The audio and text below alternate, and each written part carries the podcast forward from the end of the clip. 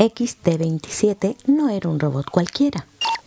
Como bien decía su placa, XT-27, el mejor y más moderno robot, era el modelo de robot más moderno de su generación, un producto realmente difícil de mejorar y se sentía realmente orgulloso de ello.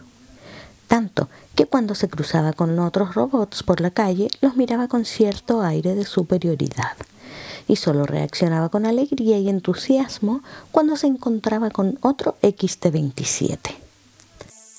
Todos los robots deberían ser como los XT27. Pensaba para sus adentros. Realmente estaba convencido de que ningún nuevo robot podría superar los XT27 y que el mundo sería mucho mejor si todos los robots fueran como ese modelo perfecto. Un día caminaba por la ciudad biónica cuando de pronto apareció justo a unos milímetros de sus sensores ópticos piezoeléctricos que eran unos ojos normales, pero a XT27 le gustaba usar palabras muy raras para todo. Apareció frente a él una gran puerta amarilla. No sabía de dónde habría salido, pero por suerte era un XT27 y su rapidez le permitió evitar el golpazo. Intrigado, decidió atravesar la puerta y fue a parar una ciudad espectacular. Todos sus habitantes eran XT27 y todo lo que se veía era alucinante.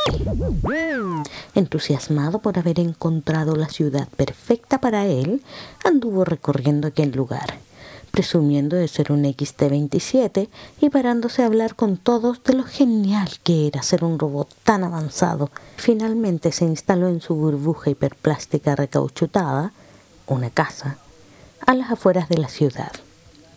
Los días fueron pasando pero enseguida se dio cuenta que en aquella ciudad había algo que no le gustaba. Como todos eran XT27, realmente nadie tenía motivos para sentirse mejor ni más moderno que nadie. Y de hecho, nadie lo hacía. Ninguno miraba con aires de superioridad y en el fondo comprobó que con el paso del tiempo ni siquiera él mismo se sentía especial. Además, todo resultaba tremendamente aburrido. Todos hacían las cosas igual de bien. Era imposible destacar en nada. Cuando se le ocurría algo que pensaba que era brillante, a todos se les había ocurrido al mismo tiempo.